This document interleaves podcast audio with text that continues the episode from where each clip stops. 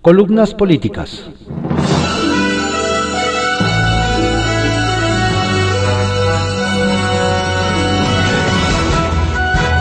Continuamos con la audiosíntesis informativa de Adrián Ojeda Román en la voz de su servidor Adrián Ojeda Castilla, correspondiente a hoy, jueves 22 de julio de 2021.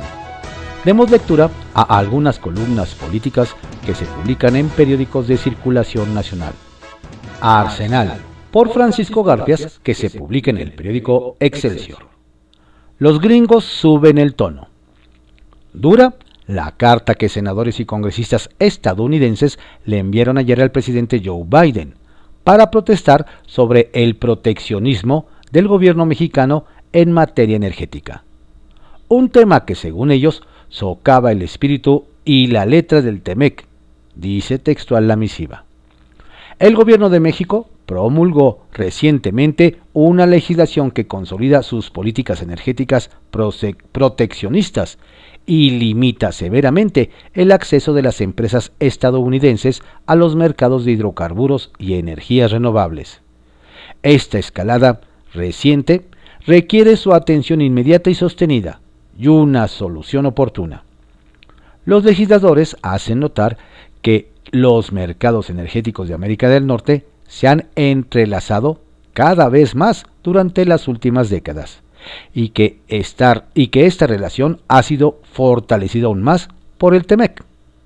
Hacen notar que empresas estadounidenses han invertido miles de millones de dólares en infraestructura energética en el país. Esto es algo positivo para los fabricantes, los trabajadores, el medio ambiente y la seguridad energética de América del Norte, subrayan. No es la primera vez que legisladores llaman la atención de la Casa Blanca por el tratamiento regulatorio que se le da al tema en México y que permite retrasar o cancelar permisos para las empresas energéticas estadounidenses. Estos desafíos siguen siendo un problema grave, puntualizan. Más adelante hace notar que el pasado primero de febrero López Obrador presentó una legislación para reformar la ley de la industria eléctrica, que da preferencia al despacho de las plantas generadoras de energías menos eficientes y más contaminantes, la CFE. También elimina la competencia en el sector energético, lo que impacta negativamente las inversiones estadounidenses, aumentará los costos para los consumidores y fabricantes mexicanos, y se estima que aumentará significativamente las emisiones de CO2, 20% y SO2, 150% subraya.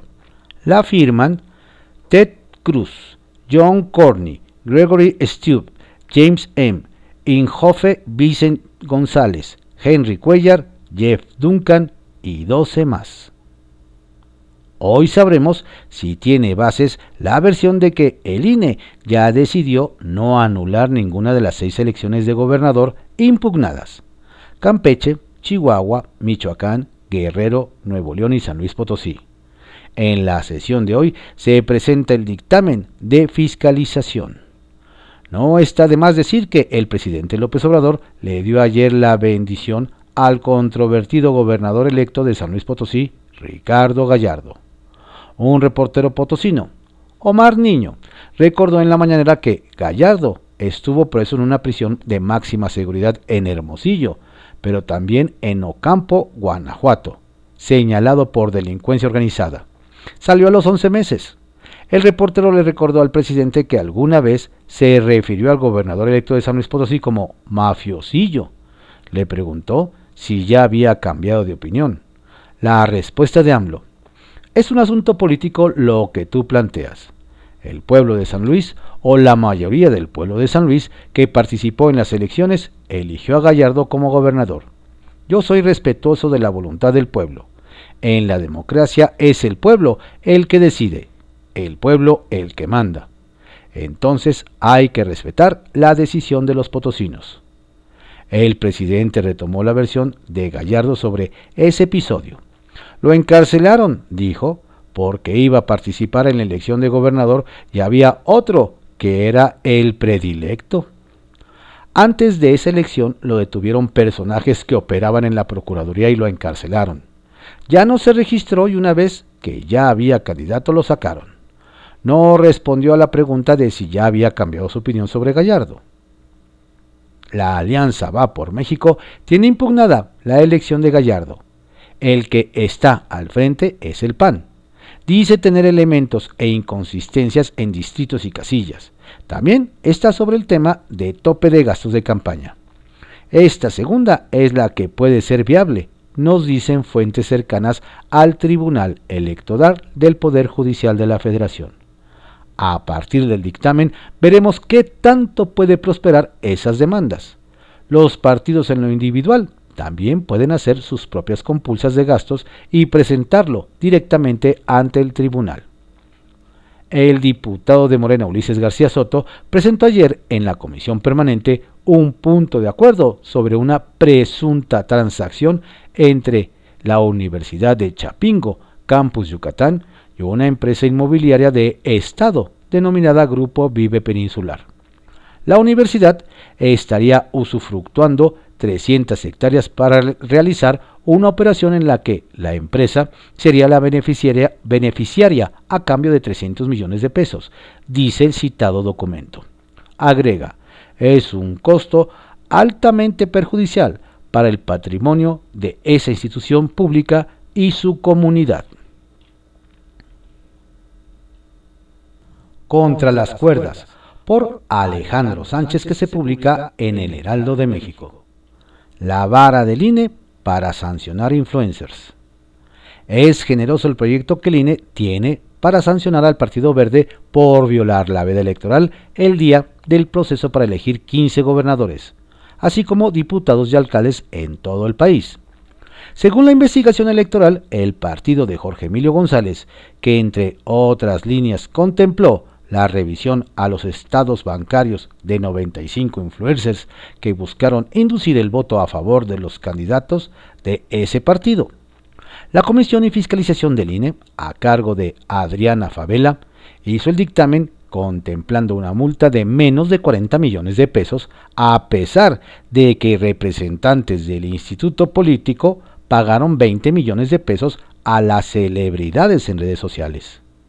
En 2015 el Partido Verde cometió el mismo delito y por violación reiterada, según Pamela San Martín, exconsejera que participó en la sanción del partido hace seis años, debería contemplarse la reducción de, de administraciones de recursos que recibirá el partido, que es la sanción que se encuentra antes de la pena máxima de pérdida de registro. La otra cara de la moneda la vara del INE para sancionar a influencers parece volverse más violenta para sancionar a Movimiento Ciudadano por la participación de Mariana Rodríguez, ahora esposa de Samuel García, gobernador electo de Nuevo León. El proyecto de la misma Comisión de Fiscalización concluye que las fotos e historias de la influencer fueron valoradas en 27.8 millones de pesos, favorecer al candidato naranja. El INE no puede documentar que Mariana haya cobrado ni un peso para divulgar su información. En la sesión de este jueves se deberán presentar argumentos jurídicos convincentes, si es que se tienen, a los representantes de los respectivos partidos y del resto, del resto de los consejeros que van a votar. No convence que los 95 influencers del verde que sí cobraron 200 mil pesos cada uno y mintieron al Partido Verde, solo le aplican una multa de menos de 40 millones de pesos. Pero para Mariana, que no cobró, cuantifican su apoyo en 28 millones de pesos. Y por eso la multa para MC es de 55 millones de pesos. Esto a pesar de que ya había un precedente y los tribunales evitaron una multa en 2017, cuando siendo novios ellos también le dieron apoyo como candidato a senador. El matrimonio Valdés Gallardo se alistaba en su casa como todas las mañanas para dirigirse al aeropuerto de la Ciudad de México donde Areli es la primera mujer a cargo de la jefatura del Centro de Control México y su esposo Alejandro es el encargado de la gestión de afluencia de tránsito aéreo. Al momento en que la conductora Sofía García y el equipo de informativo fin de semana de Heraldo TV y Heraldo Radio levantaban aspectos de actividades matutinas para la entrega de un reportaje del espacio aéreo durante la emisión del próximo sábado, de 8 a 10, la dirección del Aeropuerto Internacional de la Ciudad de México emitió un tuit que alertó a la opinión pública y a los medios. Caos en el aeropuerto, fallas, radares, titularon portales de noticias. Arely Gallardo, Arteaga y Alejandro Valdés Souto han mostrado a lo largo de casi 20 años de trabajo ser de los más destacados controladores aéreos. Todos los detalles de esta pareja, de las salidas y llegadas de vuelos y tráfico aéreo, así como reordenamiento de las rutas en todo el país, los podrá conocer el sábado por televisión en el canal 10 de TV abierta en el Valle de México, a través del 98.5 de FM. Veremos y escucharemos su entrada a las oficinas del Servicio Nacional de Navegación en el espacio aéreo mexicano.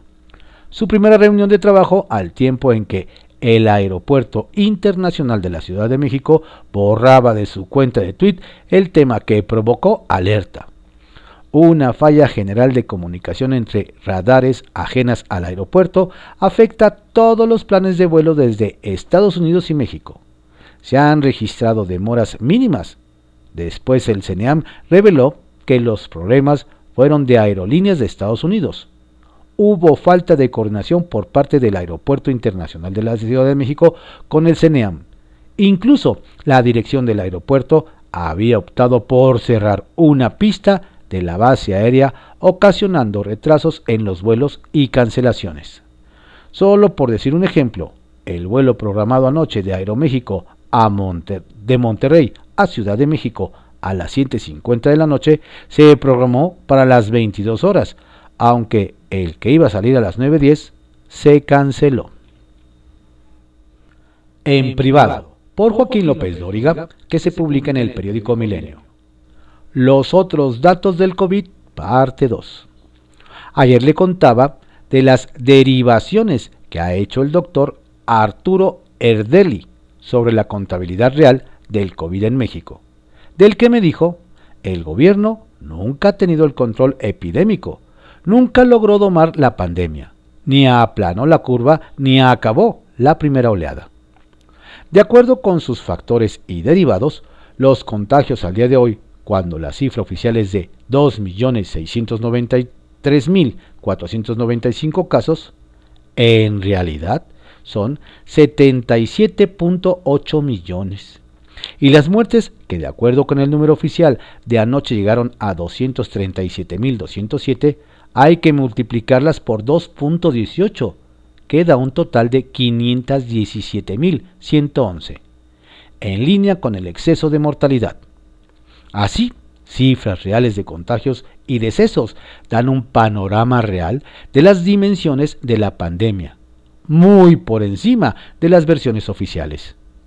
Ayer los contagios volvieron a alcanzar máximos de esta oleada, 15.198, que no se vieron en la primera cuando nunca se rebasaron los 10.000 y las muertes llegaron a 397. Esto lo tengo que relacionar con la vacunación.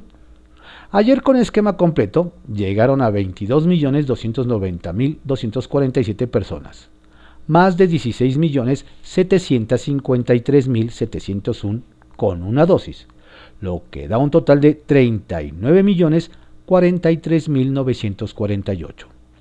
Pero el punto no es lo que lleva, sino lo que falta. De dosis completan están pendientes 72.7 millones de mexicanos y hay 56 millones sin una sola dosis. Esta es la realidad, sumada a la relegación de las medidas sanitarias y la presencia de la variante Delta, más la incapacidad de la autoridad sanitaria para adaptarse a la nueva realidad del virus, nos está llevando a un pico hace poco inimaginable, y por las tendencias incontrolables, lo que desdice el discurso oficial de que México es un ejemplo mundial del combate a la pandemia. Retales 1. Nada. Cuando ayer, en la mañanera, Santiago Nieto daba el detalle de la investigación de la UIF sobre el financiamiento del espionaje de Pegasus, le preguntaron, ya sabe los reporteros de la 4T, si buscaría la presidencia del 2024 y respondió, zapatero a tus zapatos, es decir, ni a hablar. ¿Quién le habrá sembrado la pregunta? 2. Perdido. Michoacán es ya un estado fallido.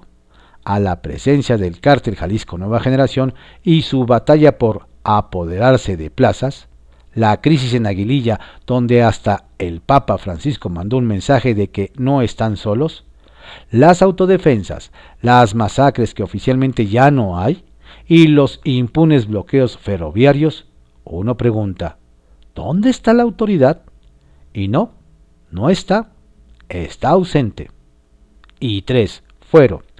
El que tiene Florencia Serranía, la desaparecida y protegida exdirectora del metro, tras el colapso y tragedia del 3 de mayo. A partir de entonces recibió la protección oficial que hasta la rescató de la comparecencia en el Congreso local. Vamos a ver si alcanza para sacar de la investigación de la Fiscalía Capitalina. Seguro que sí. Historias de reportero por Carlos Lórez de Mola, que se publica en el periódico El Universal.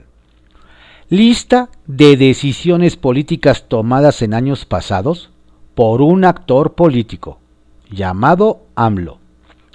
Ordenar la liberación de un presunto narcotraficante buscado en Estados Unidos y México en el Culiacanazo. Desviar recursos del Fondo de Estabilización Petrolera para fines no esclarecidos. Desperdiciar miles de millones de pesos al cancelar el aeropuerto de Texcoco militarizar al país con la Guardia Nacional pese a la obligación legal de que ese cuerpo tuviera un mando civil. Causar 1.600 muertes por dejar a niños sin medicinas para el cáncer. Permitir por omisión la muerte de 137 personas por la orden a todos los cuerpos de seguridad y protección civil de no intervenir en absoluto para sacar a la gente que durante horas se acercó al ducto de gasolina pinchado en Tlahuelipan Hidalgo. Fingir una guerra contra el huachicol usando a las Fuerzas Armadas para esconder la omisión de la compra de gasolina necesaria. Desaparecer fideicomisos y emplear los fondos de manera opaca sin las asignaciones correspondientes en el presupuesto. aplicar los programas sociales a partir de distritos electorales en vez de un mapeo de pobreza. Hacer uso político electoral de las vacunas anti-COVID. Reducir los presupuestos de salud en plena pandemia. Permitir subejercicios en el presupuesto de salud en plena pandemia. Retrasar la entrega de equipo de protección al personal de salud que combate la pandemia. Negar la vacunación prioritaria a personal médico por trabajar en el sector privado y dárselas a los operadores electorales del gobierno. Privilegiar criterios político-ideológicos sobre criterios científicos en el manejo oficial frente a la pandemia. Generar un desabasto de medicamentos por una pésima planeación de compras. Negar un programa de apoyo a empresas pequeñas y medianas en plena pandemia aplicar una política de austeridad a rajatabla con despidos masivos sin la liquidación correspondiente. Simular la rifa y venta del avión presidencial y hacer maniobras presupuestales no permitidas para sostener el proceso. Violar repetida y sistemáticamente las leyes electorales usar los recursos públicos para hacer propaganda personal y de gobierno a través de los medios del Estado mexicano. Aplicar una política sistemática de priorizar las adjudicaciones directas en las compras y contratos del servicio del gobierno, violando la Constitución. Usar instrumentos del Estado como la Unidad de Inteligencia Financiera y la Fiscalía General de la República para perseguir a opositores críticos y ciudadanos que ejercen el derecho a protestar. Abusar de su poder contra ellos. Usar la Guardia Nacional para impedir el paso de migrantes a México y de migrantes mexicanos y extranjeros a Estados Unidos por órdenes de Donald Trump y Joe Biden. Registrar casi 100.000 ejecuciones e insistir en una estrategia de no enfrentar a los criminales. Persistir en el rechazo de pruebas y la negativa a usar cubrebocas y la renuncia al rastreo de contagios de COVID pese al más de medio millón de muertes por la pandemia. Mantener el esquema de política económica prepandemia, pese al resultado de, los de registrar 15 millones de nuevos pobres. Exonerar desde la presidencia antes de que se iniciaran las investigaciones por presuntos actos de corrupción y encubrir a sus hermanos Pío y Martín y colaboradores como Manuel Bartlett o Irma Herendira Sandoval. La pregunta oficial de la consulta pública del 1 de agosto es, ¿está de acuerdo o no en que se lleve a cabo las acciones pertinentes con apego al marco constitucional y legal para emprender un proceso de esclarecimiento de las decisiones políticas tomadas en los años pasados por los actores políticos encaminando a garantizar la justicia y los derechos de las posibles víctimas? En lo que se establece que son acciones pertinentes y esclarecimiento de las decisiones políticas tomadas en los años pasados por los actores políticos, el López Obradorismo concluye que eso significa enjuiciar a los expresidentes. Pero bien puede entenderse también que se puede enjuiciar a López Obrador por decisiones tomadas en 2018, 2019 y 2020. Incluso antes, porque ha sido actor político durante casi tres décadas. Uso de razón, por Pablo Iriart, que se publica en el periódico El Financiero. Los defensores de la tiranía. Los defensores en México de la represión ejercida por la dictadura en Cuba son casi los únicos en el mundo. No hay en países libres medios de comunicación que justifiquen la persecución, censura o encarcelamiento de periodistas cubanos que están dando una épica lección del periodismo y dignidad, salvo en México. Aún a la distancia es imposible abstenerse del espectáculo vil que protagonizan medios de comunicación de nuestro país. Es una obscenidad pintar, decir editorializar y escribir que los periodistas cubanos que dieron a conocer las dimensiones del levantamiento popular sin armas en Cuba son agentes locales de Estados Unidos o piezas de una conjura internacional. ¿Por qué lo hacen? ¿Por qué aquellos que defienden en Cuba lo quieren para nuestro país? Los medios de comunicación, el gobierno y su partido, el oficialismo quiere la existencia de un solo partido, el suyo. Los demás son expresiones políticas de la corrupción. Hay que lincharlos. Celebran que en Cuba estén proscritas las manifestaciones de inconformidad. Eso mismo buscan para México. Los médicos y enfermeras que protestaron por falta de indumentaria adecuada contra el contagio de COVID fueron estigmatizados como buitres que esquilman el bolsillo de los enfermos. Si en México no hay medicinas para niños con cáncer y los afectados protestan, la Secretaría de Salud culpa a los padres de los menores por golpistas. La felonía y paranoia de López Gatel lo hacen ver a un golpista detrás de cada niño con cáncer. Y los defensores de la 4T en los medios se ensañan contra esas víctimas de la ineptitud del gobierno. Igual hacen con los que piden comida y libertad en Cuba. La falta de medicinas en el sector salud en México es por culpa de los laboratorios corruptos, dice el gobierno. Publicar sobre el desabasto es ser vocero de los corruptos. Mostrar el fracaso en el combate a la pobreza es una reacción por haber perdido privilegios. Defender a los organismos autónomos equivale a servir a una mafia. Documentar la inseguridad es una maniobra diabólica de los conservadores. Quienes lo hacen merecen el escarnio, el estigma, el SAT y la UIF, como ha pedido Morena en la Cámara de Diputados para medios que ejercen la crítica. El oficialismo en México miente al negar la crueldad represora del Partido Comunista Cubano y se pone de su lado. Lo hacen en defensa propia porque ese es el camino que construyen en nuestro país. Así son. Lo sabíamos y escrito está. Los gobernantes cubanos dicen que las expresiones de inconformidad son una maniobra del imperialismo y que no hay productos básicos por culpa de el bloqueo de Estados Unidos. El presidente de México salió a decir que Cuba era víctima de una campaña internacional. Los pretextos los igualan para negar el fracaso de un sistema y encubrir con propaganda su inagotable ineptitud. Hay embargo de Estados Unidos, muy mal que lo haya, pero pueden comprar alimentos. Es al país que más le compran comida y medicinas e instrumentos médicos por razones humanitarias. El problema está en que para adquirir bienes aquí, Estados Unidos, no les da crédito y deben de pagar de contado.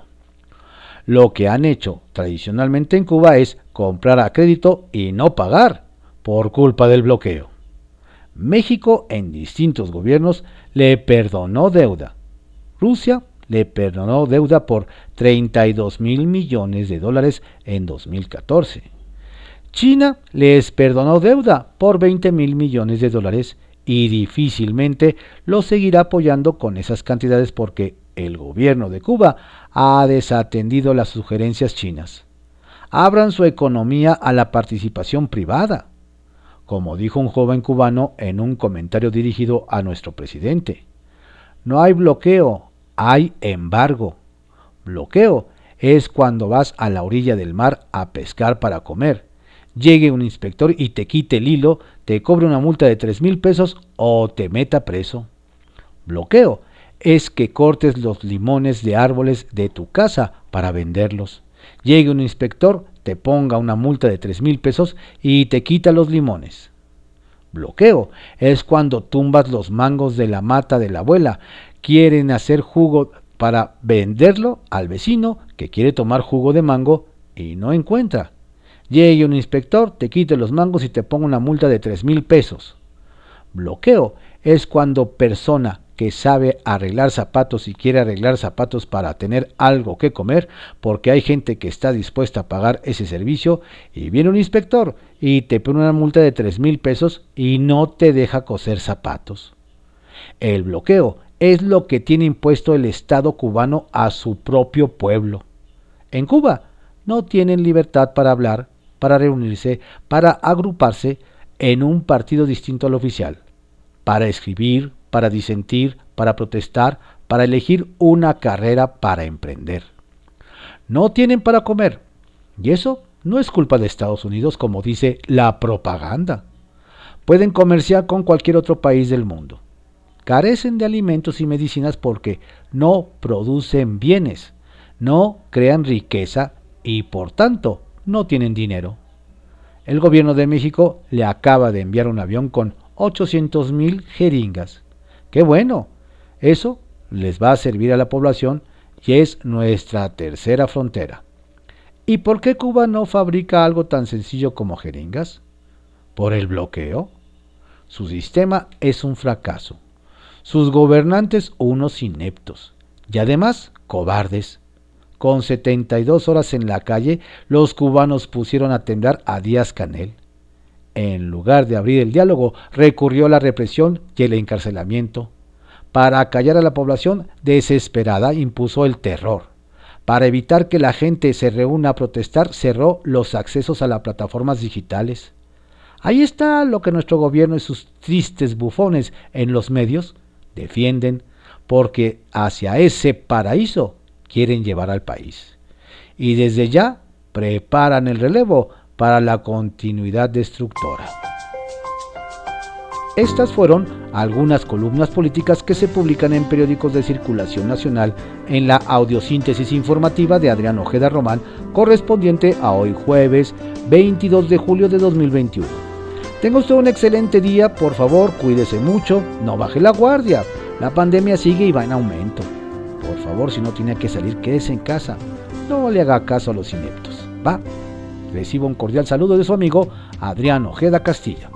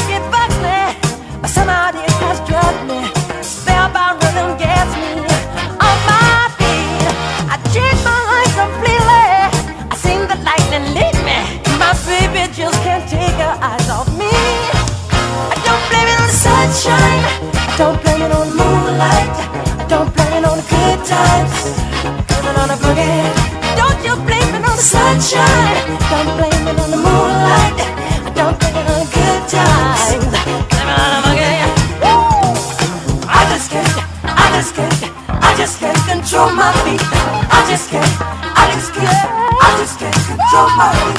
I just can't, I just can't, I just can't control my feet. I just can't, I just can't, I just can't control my feet. Sunshine, I don't blame it on the moonlight. I don't blame it on the good times. I blame it on the boogie. I don't blame it on the sunshine. I don't blame it on the moon.